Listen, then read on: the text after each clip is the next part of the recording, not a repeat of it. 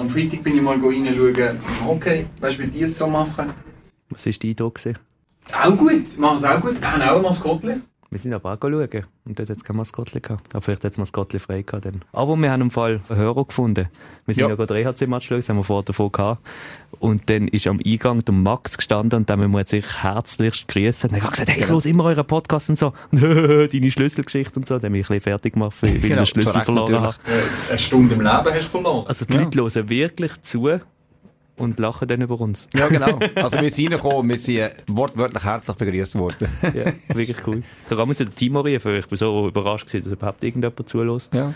Und der Max, liebe Grüße auf Asch. Er wohnt eben zu Asch und hilft aber mehr HC Basel ab und zu. Ja. Dann können wir jetzt anfangen. Ist das gut für dich, Benjamin? Gut. Gut. Top.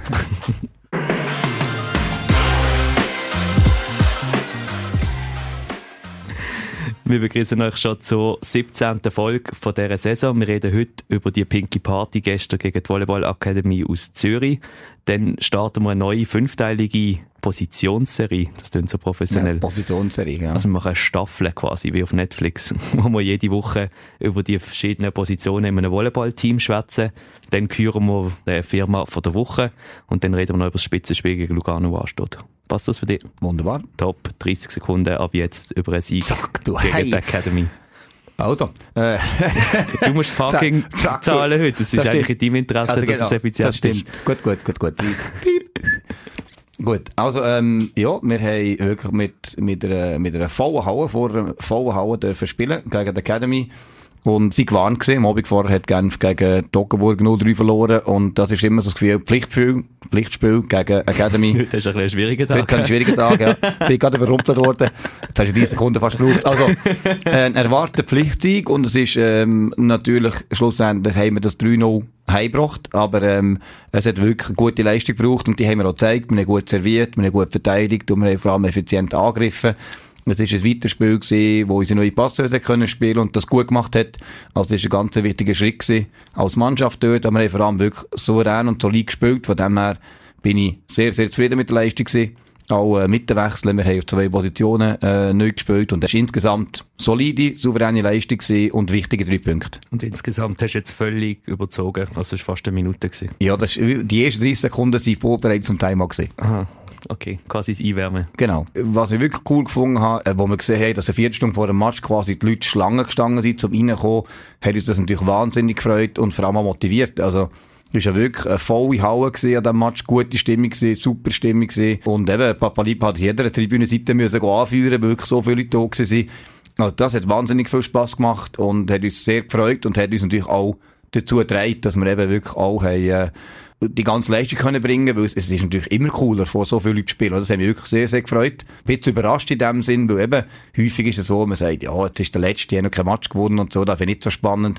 Aber da haben die Leute eben auch gesehen, dass es eben nicht so einfach ist, dass eben jetzt in dieser Saison auch der Letzte eben wirklich auch gefährlich ist und eben schon Punkte glaub, genommen hat und im zweiten Satz auch bei uns noch knapp dran ist. Also wir haben wirklich äh, Top-Leistung gebraucht, um klar können gewinnen und äh, dort das Publikum auch seine Teile so beiträgt. Das ist eben so schön, wie das Ganze am Wachsen ist. Wir haben ja diese Woche auch individuelle Gespräche mit den Spielerinnen. Du hast einerseits sportlich mit den Spielerinnen geschwätzt. Ich habe so ein bisschen gefragt, wie es ihnen geht, wie sie sich fühlen in was wir noch können optimieren als Club.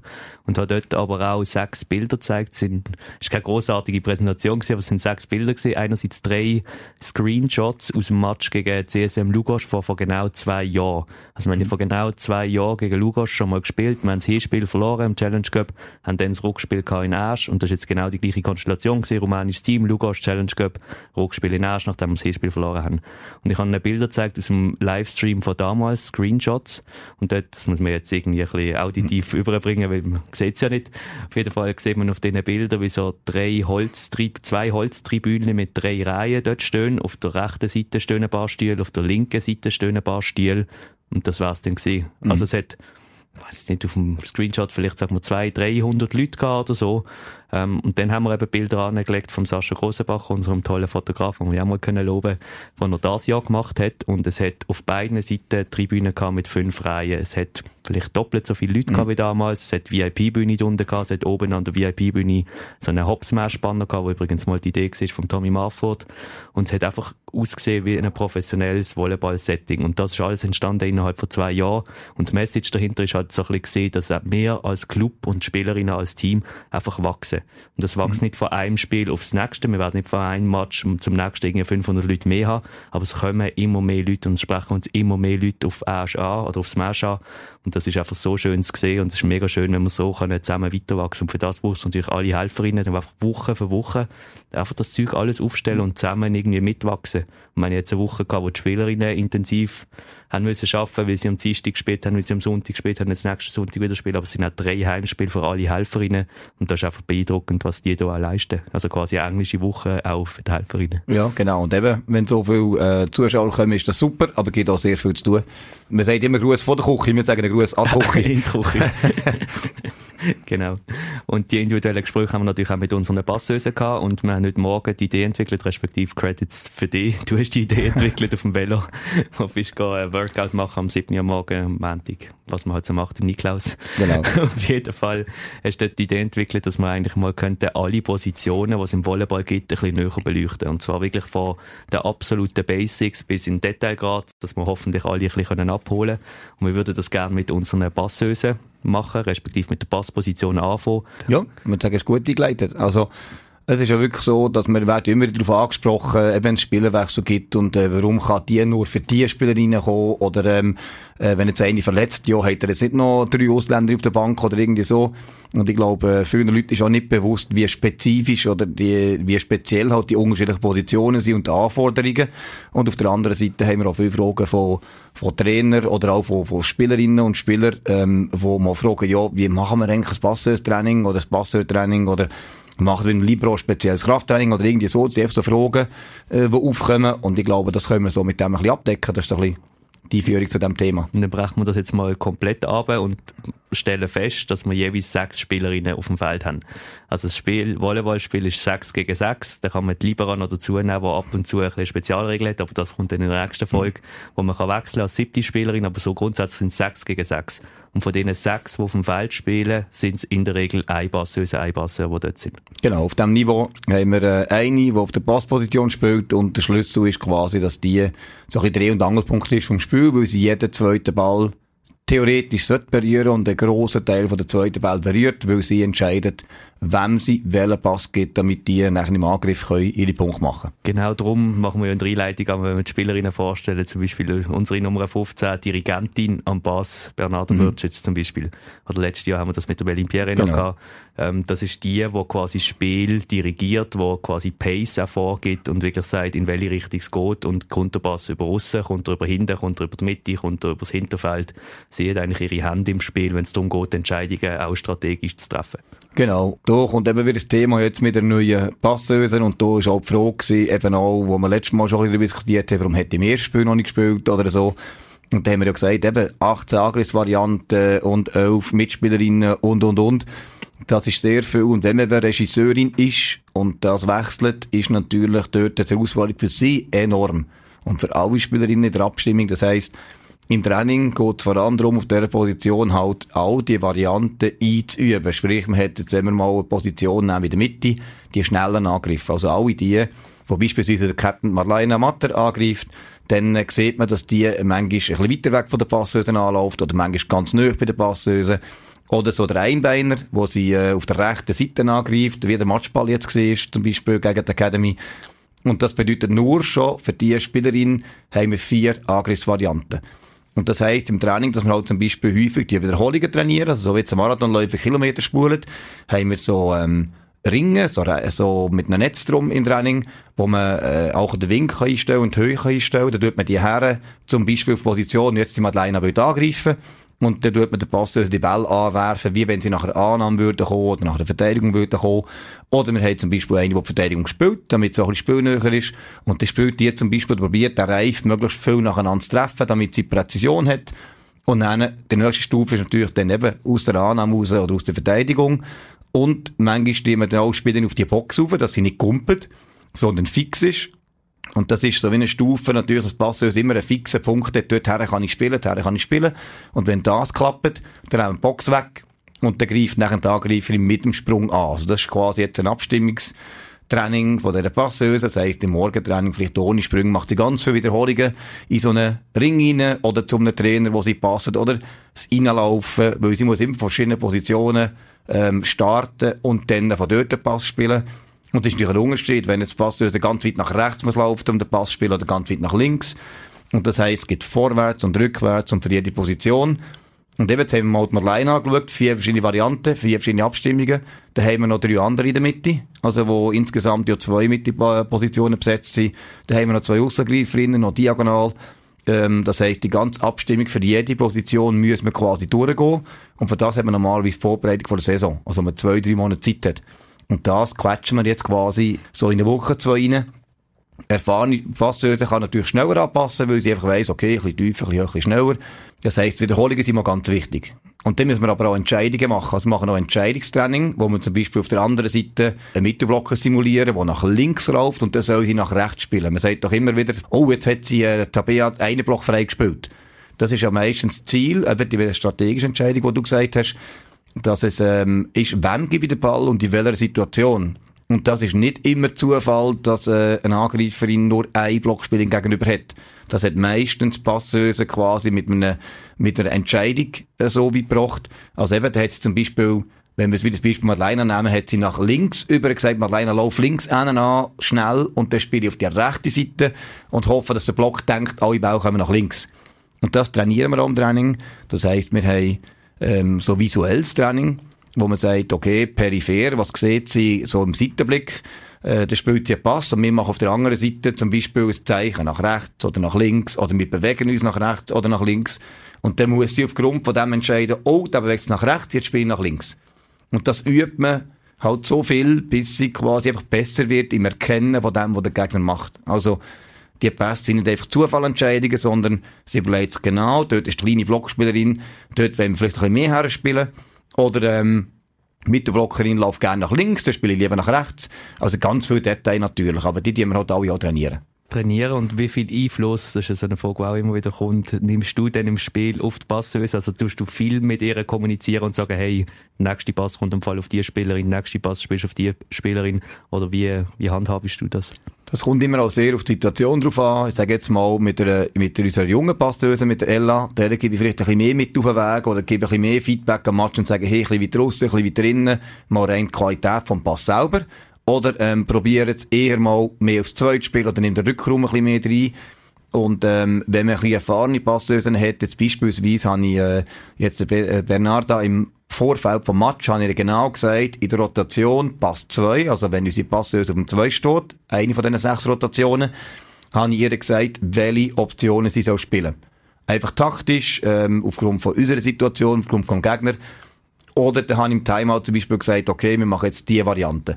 Timeout nimmt man ja eigentlich immer dann, wenn man entweder im Rückstand ist oder gerade zwei die Punkte nicht gemacht hat. Und das heisst, müssen in irgendeine Situation rauskommen.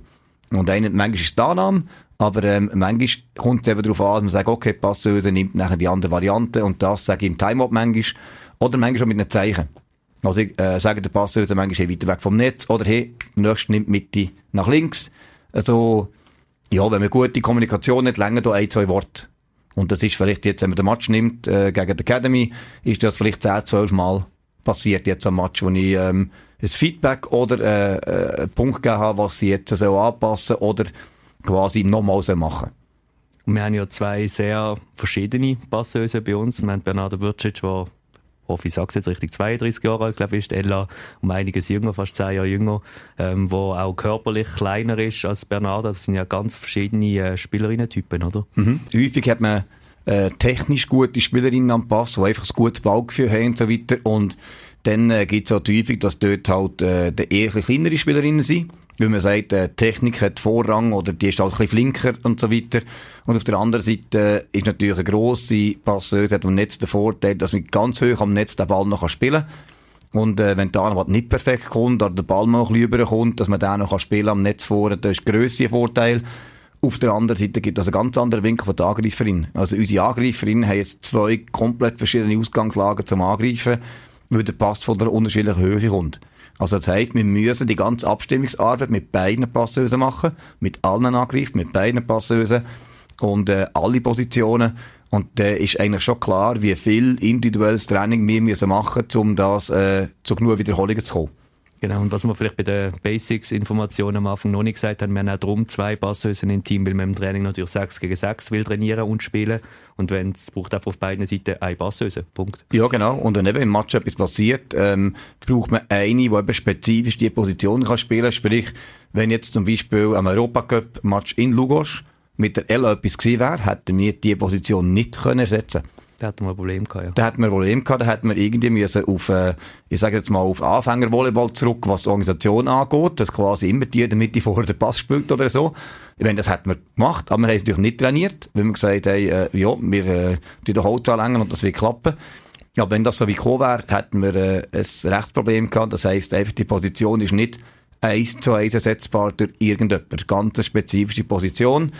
Und ähm, zum Vergleich, oder, auf Diagonal und aussen ist ein Wechsel noch realistisch. Oder so Libero und außen auch. Aber Pass, einfach so Pass machen, ohne Passerfahrung, äh, das ist schon sehr ein schwieriger Wechsel. Haben vorhin noch ein bisschen über den Unterschied von den, unseren zwei Passhösen geschwätzt, was aber, glaube ich, gleich ist oder was ziemlich wichtig ist auf dieser Position, ist also ein bisschen der Leadership oder eben das strategische Denken.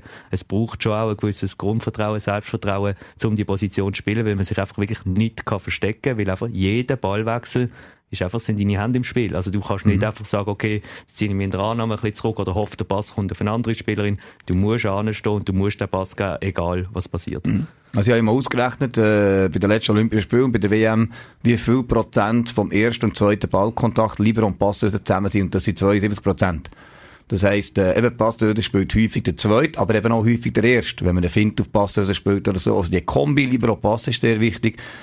Und das ist das Brutale für junge Passeuse. Eine junge Angreiferin, wenn die zum Beispiel, sagen wir mal, 50% Fehlerquote macht, dann fällt das äh, nicht so auf, jetzt der Zuschauer zum Beispiel, äh, wenn die jetzt vier Bälle angreift, zwei Punkte, zwei Fehler, über einen Match gesehen, ist das, hat man nicht so das Gefühl, irgendwie, das ist jetzt ein schlechter Match oder so. Wenn man sich jetzt vorstellt, dass Passeuse die gleiche Quote hat, also zwei Bälle gut, zwei Bälle schlecht, dann denkt jeder, ja, das geht die Passeuse. Und äh, das ist das Härte für junge Spielerin. Also, weil man jeden zweiten Ball dran ist, ist natürlich, sieht man als junge Passeuse immer in Anführungszeichen schlechter aus als eine junge Angreiferin. Darum ist das mental eine unglaubliche Herausforderung, dass man ähm, dort cool bleibt, ja auch ruhig bleibt, weil man eben immer im Fokus ist und man manchmal das Gefühl hat, Jesus Gott, äh, wenn ich schlecht spiele, verliert die ganze Mannschaft, oder? Und das ist manchmal eine unfaire Betrachtungsweise, wenn man Junge miteinander vergleicht. Aber bedeutet einfach auch, dass Passposition einfach eine gewisse Erfahrung braucht und nicht umsonst ist bei den meisten Top-Teams Passstöße eine der ältesten. Beim VBC Anschil, ich wollte gerade eine Überleitung machen zum VBC Anschil. Hat er die vermiesen? der Älteste bin ich nicht, aber ich wollte sagen, wichtig und Wichtig, Vorbild. genau. Ja. Hast, hast du ja, schon gesehen, die ganze Zeit hast du genickt, was ich gesagt habe. Du hast, du hast dich gehört. genau, du hast dich wiedererkannt in jedem, dem, was ich gesagt habe. Und äh, ja, es ist, genau, also einfach, schlussendlich. das so stehen. Genau, lassen wir das so stehen. haben unsere Serie, glaube ich, eingeführt. Wir können nächste Woche die Serie weiterführen. Falls ihr noch zusätzliche Fragen habt oder nicht ganz draus gekommen sind oder zu schnell gegangen ist, können wir das einerseits nochmal hören, können nochmal einen Anfang kommen, weil dann haben wir einen Klick mehr. Genau. haben wir das Gefühl, es hören es mehr Leute. Oder dann können wir uns natürlich jederzeit schreiben an info.smash.ch oder der auch direkt mal in der Halle nachhauen, wenn ihr ein paar Passeuren, Passöse Tipp braucht. Genau. Dann kommen wir jetzt zur Firma der Woche. Der Fabian von Promolution hat es nicht gern, wenn man einfach so seinen Laden stürmt und lieber heute als morgen etwas braucht. Und trotzdem ist er immer gut drauf, wenn wir bei ihm am Empfang stehen. Wir kommen dann mit einem unbedruckten Matschliebli oder der Idee von neuen Autokleber vorbei. Und er liefert mit seinem tollen, motivierten Team innerhalb von kürzester Zeit den Druck dazu. Und eins ist auch klar, wenn es denn mal Meisterinnen-Liebling gibt, freut sich auch der Fabian darüber, wenn wir den Laden stürmen. Promolution in Asch, unsere Firma von der Woche. Das wäre doch dann mal etwas, oder? Ja, das wäre doch mal etwas. Ich glaube, er hat für den FCB schon mal Meister-Shirts gemacht vor ein paar Jahren, hat er mir gezeigt und so und ist stolz drauf gewesen. Und ich glaube, er wäre dann parat, wenn es dann mal so weit ist. Das ist gut. Das ist gut zu wissen. Jetzt nehmen wir aber, Achtung, Floskeln. Genau.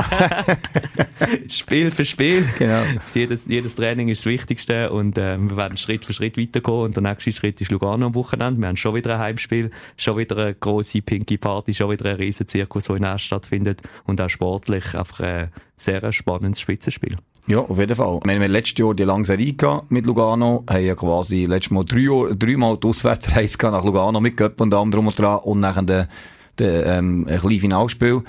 Ist ein komplett neues Team, hat sehr viele neue Spielerinnen, aber es ist ein sehr dynamisches Spiel, äh, viel, was sie spielen. Also sehr äh, schnell über die Außenpositionen, äh, auch variantenreich mit den Passösen. Also die haben, glaube ich, noch ein bisschen so zu sagen, es ist noch ein bisschen schwierig einzuschätzen, ähm, wie stark sie wirklich sind, weil sie im Moment noch viele Schwankungen haben. Also sie haben lustigerweise, also lustigerweise, tragischerweise für sie, aber lustigerweise eigentlich, wenn man die Situation anschaut, klar, gegen Schösser verloren 3-0, haben auch gegen Schaffhausen 3-1 verloren, ähm, aber jetzt beispielsweise drei Dinge in einem starken Spiel 3-2 geschlagen und so, also, und auch Genf 3-1 auswärts geschlagen ist ein sehr starkes Team, aber eben weil sehr viele Neue sind, ähm, brauchen sie auch noch ein bisschen Einspielzeit. Aber ähm, da kommt auf jeden Fall sehr viel Dynamik und ähm, sehr viel Geschwindigkeit auf uns zu.